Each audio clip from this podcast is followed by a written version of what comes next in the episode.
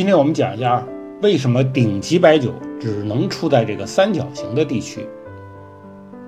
上好的白酒需要纯净的水源、优质的粮食作物、红土窖泥、古老的工艺等等。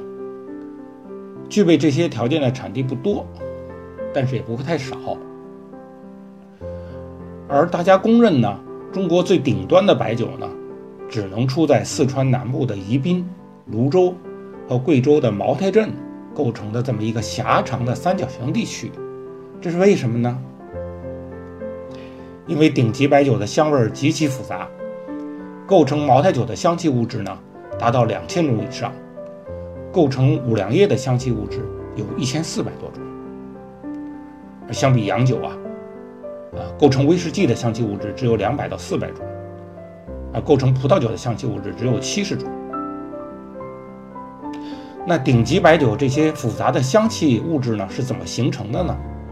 这个有赖于酿造白酒的时候的酵母。就酿酒的时候的酵母呢，越复杂，种类越多呢，酿出来的酒的香气物质呢越复杂，酒香越浓艳。而宜宾、泸州和茅台镇的这么一个三角形地区呢，恰恰是中国最适合酵母生长、富集。发育繁殖的这么一个地带。俗话说“好酒出四川”，这和四川优越的自然地理环境有很大关系。啊，四川呢位于大江大河的上游，水质清澈，啊，这是一点。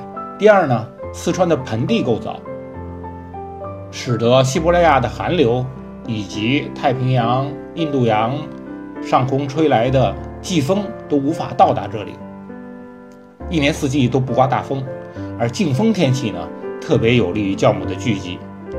再一点呢，鼠犬吠日，意思说呢，四川的太阳天很少，啊，大江大河的水分升腾蒸发形成云雾，啊，常年笼罩在四川的上空不散，它挡住了太阳紫外线，而紫外线呢，可以大量杀死微生物，可以杀死酵母。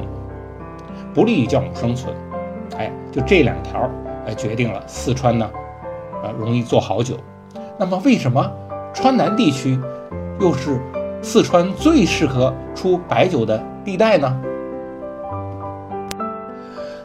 那在四川南部形成这么一个中国白酒的黄金三角地带，哎，有以下三个原因决定。第一个。我们把四川盆地看作一个大脸盆，那脸盆四周一圈儿，是盆地里头静风天气更多的地方。我们可以想象，是吧？啊，盆地四周呢都是大山，大山的底下风更小。再一个呢，盆地的南缘，那西伯利亚的寒流呢，呃，更不容易影响这儿了。而且，这个背后的云贵高原，直接挡住了。印度洋和太平洋来的季风，哎，这是第一条。第二条呢，这个黄金三角形地区呢，它又坐落了一座又一座东西走向的山脉。那这个东西走向的山脉，从南北两侧又进一步挡挡住了我们上一条说的寒流和大洋来的季风。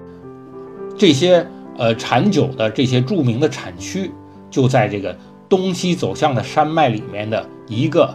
又一个的小盆地里面，我们就拿这个茅台镇为例。茅台镇的四周是一圈一千米高的山山峰。茅台镇呢，位于这个山谷的中心地带，和山峰之间的落差呢有五百米。所以茅台镇的空气中呢，就永远弥漫着这个微酸焦糊的甜味，久久不散。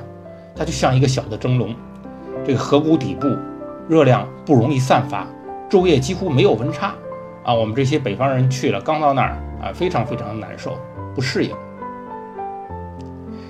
第三一点呢，这个四川南部泸州、宜宾和茅台呢，它位于亚热带地区的边缘，冬季温暖，夏无酷暑，全年的平均温度呢在二十到二十二度，无霜期长达三百二十天，啊，这又是一个特别有利于微生物生长发育的气候特点。所以呢，这个纵观全国的产酒地区，找不到第二个同时具备了这些条件的地方。这以上这些条件呢，就决定了川南地区存在这么一个唯一的中国白酒的黄金三角形产区。到今天，没有任何一个中国白酒品牌敢说自己不从四川采购原料酒。从地理的角度看，啊，川南的赤水河一带构成了整个中国的酒河。到了赤水地区，不出百里必有好酒。赤水河汇入长江，啊，形成这么一个丁字形的区域。这个丁字形的两侧，西边呢是宜宾、泸州、武令，东边是仁怀、遵义、习水。除了声名远扬的茅台、五粮液、泸州老窖、郎酒、董酒，还有本地知名的水河酒、习水大曲、真酒、鸭溪窖、尖庄大区等等。这个地儿呢，据说现在正在申遗，哎，迟早呢，它会中作为这个中国的波尔多而声名远扬。好的，今天。我们就讲到这儿，谢谢大家。